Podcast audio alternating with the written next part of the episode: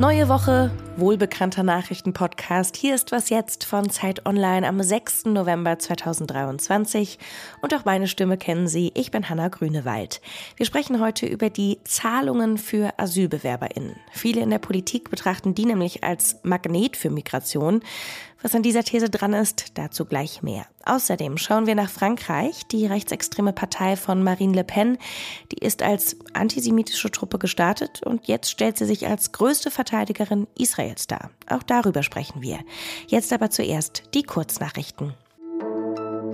Ich bin Matthias Peer. Guten Morgen. Israels Militär hat den Gazastreifen nach eigenen Angaben in zwei Hälften geteilt. Es gebe nun ein Nordgaza und ein Südgaza, sagte ein Armeesprecher. Er hat das als entscheidenden Schritt im Kampf gegen die Hamas bezeichnet.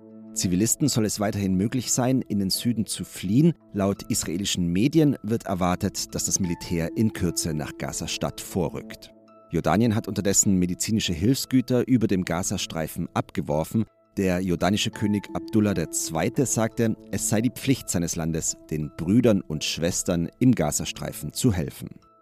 Die Zahl der antisemitischen Straftaten in Deutschland hat deutlich zugenommen. Im dritten Quartal dieses Jahres sind 540 Vorfälle polizeilich erfasst worden, deutlich mehr als vor einem Jahr. Das geht aus Antworten auf eine kleine Anfrage der Linksfraktion im Bundestag hervor, über die die Rheinische Post berichtet. Ein Großteil der Straftaten wird demnach dem rechten politischen Spektrum zugeordnet. Die Entwicklungen nach der Hamas-Attacke auf Israel vom 7. Oktober sind in den Zahlen des Bundeskriminalamts noch nicht berücksichtigt.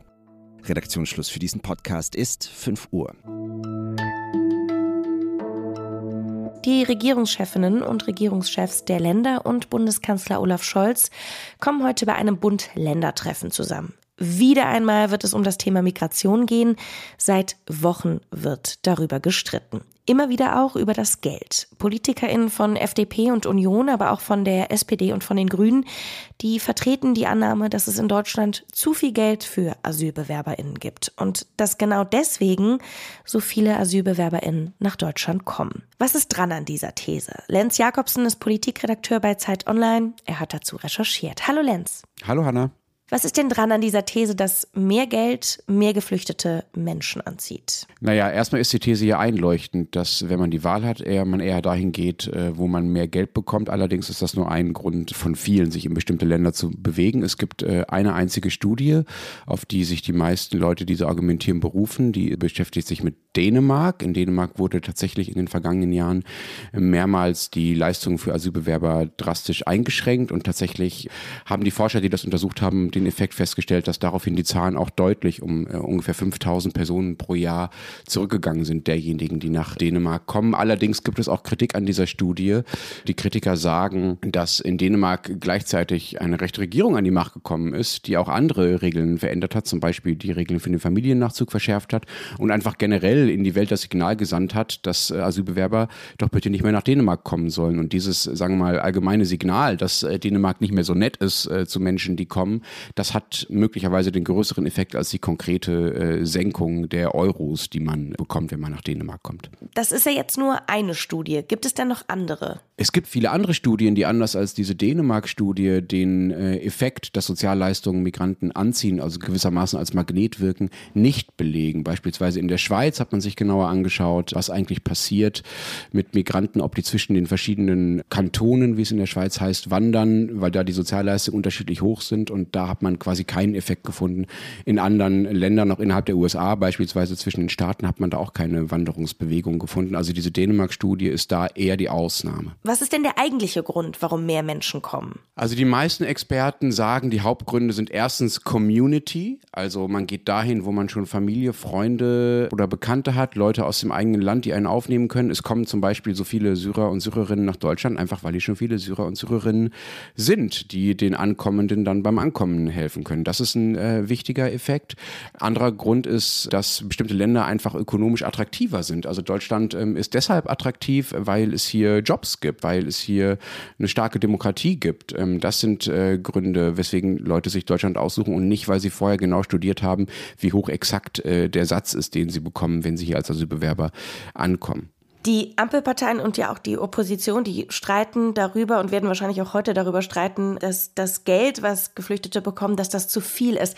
Was bezwecken die damit? Naja, das kann man ja an dem Dänemark-Beispiel gut erkennen. Der Zweck ist, glaube ich, das Signal in die Welt zu senden, dass man es in Deutschland nicht mehr so bequem hat äh, wie bisher. Und dabei kommt es, glaube ich, weniger als auf die konkrete Geldhöhe an, als darauf, dass die Leute generell das Gefühl haben, dass Deutschland sie nicht mehr so sehr will, wie Deutschland das vermeintlich vorher äh, wollte. Man muss ehrlicherweise aber auch dazu sagen, dass es jetzt bei dem Treffen der Bundesregierung und der Landesregierung ja auch darum geht, bestimmte Formen des, ja, man kann es auch Missbrauchs nennen, einzuschränken. Also es gibt beispielsweise Weise, das berichten zumindest Menschen ähm, aus den zuständigen Ämtern, äh, Familien, die immer wieder Folgeanträge stellen, also die äh, schon mal abgelehnt wurden als Asylbewerber, dann kommen sie wieder und stellen nochmal einen Antrag und während der Laufzeit des Antrags, der mit Sicherheit wieder abgelehnt werden wird, bekommen sie einfach nochmal die Leistung für ein paar Monate und das Geld äh, nehmen sie dann wieder mit nach Hause und gehen wieder zurück in ihre Herkunftsländer. Also es gibt schon Situationen, in denen äh, einzelne kleinere Personengruppen sich das deutsche Sozialsystem zunutze machen,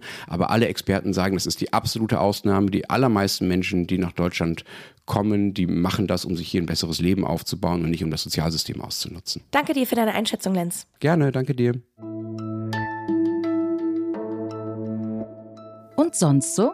Auf TikTok gibt es über 193 Milliarden Einträge zum Thema BookTok.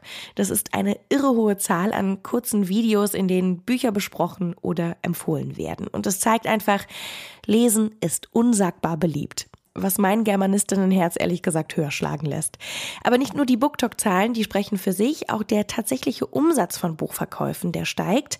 Das zeigt ein neuer Buchmarktreport. In zwölf von 16 untersuchten Ländern stieg der Umsatz, was größtenteils zwar an Preissteigerungen liegt, aber auch daran, dass die Nachfrage wächst. Wenn Sie auch zu den Menschen gehören, die ständig neue Bücher kaufen und gerne lesen, dann lege ich Ihnen unseren Buchpodcast ans Herz.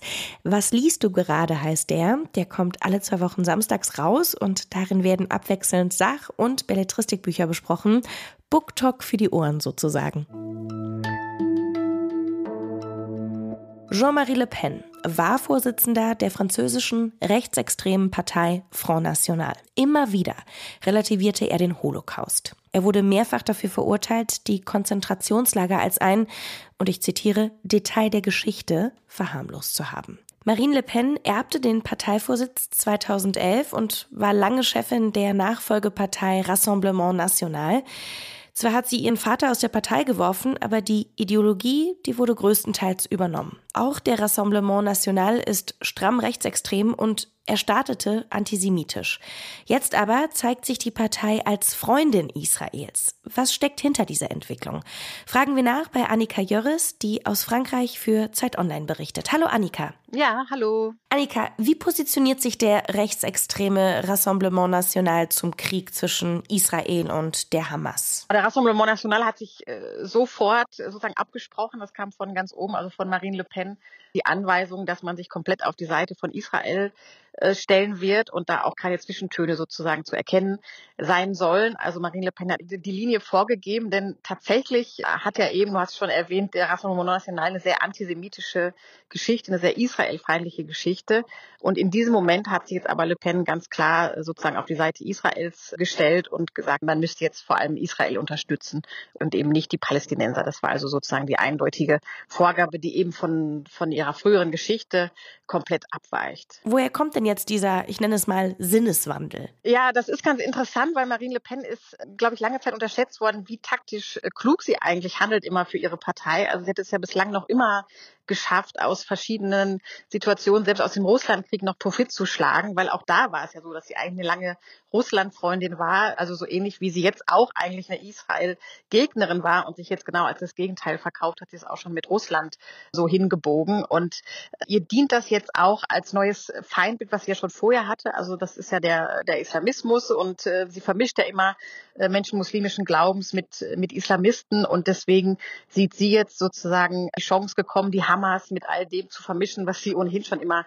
anprangert. Sie hat halt erkannt, dass sie mit dieser antisemitischen Geschichte einen Großteil der Franzosen und Französinnen nicht erreichen kann. Und sieht jetzt aber, das ist auch ein bisschen tragisch äh, zu beobachten, sieht jetzt aber, dass sozusagen ihre, ihre muslimfeindliche und flüchtlingsfeindliche Politik durchaus besser ankommt. Und jetzt gerade in diesem Moment, wo die Emotionen so hochwallen, nutzt sie das eben wieder aus, um, ja, um ihre Propaganda zu machen gegen muslimische Menschen insgesamt. Und wie wird dieser Strategiewechsel in Frankreich bewertet? Also es gibt natürlich schon zugestimmt, die sagen, es ist nicht ganz so glaubwürdig nach all dem, was ihr in den Jahren zuvor immer erzählt habt. Aber für die große Breite äh, der Bevölkerung scheint das tatsächlich gut zu funktionieren. Ihre Strategie, ich sagte ja schon, sie ist taktisch tatsächlich sehr sehr klug und vielleicht lange unterschätzt worden. Es gibt neueste Umfragen, nach denen Le Pen wirklich sehr gute Chancen hat, äh, ins Präsidentenamt zu kommen. Also sie liegt in allen Umfragen weit vorne. Also nicht, nicht ein bisschen, nicht knapp, sondern wirklich acht bis zehn Punkte vor allen Kontrahenten, die sie da haben könnte, 2027.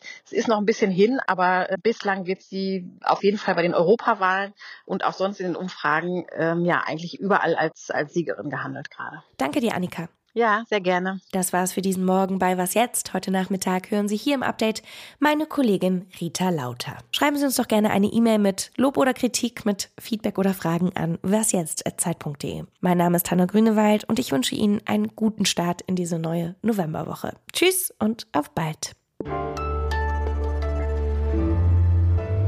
Auf TikTok, TipTop, auf TikTok. Oh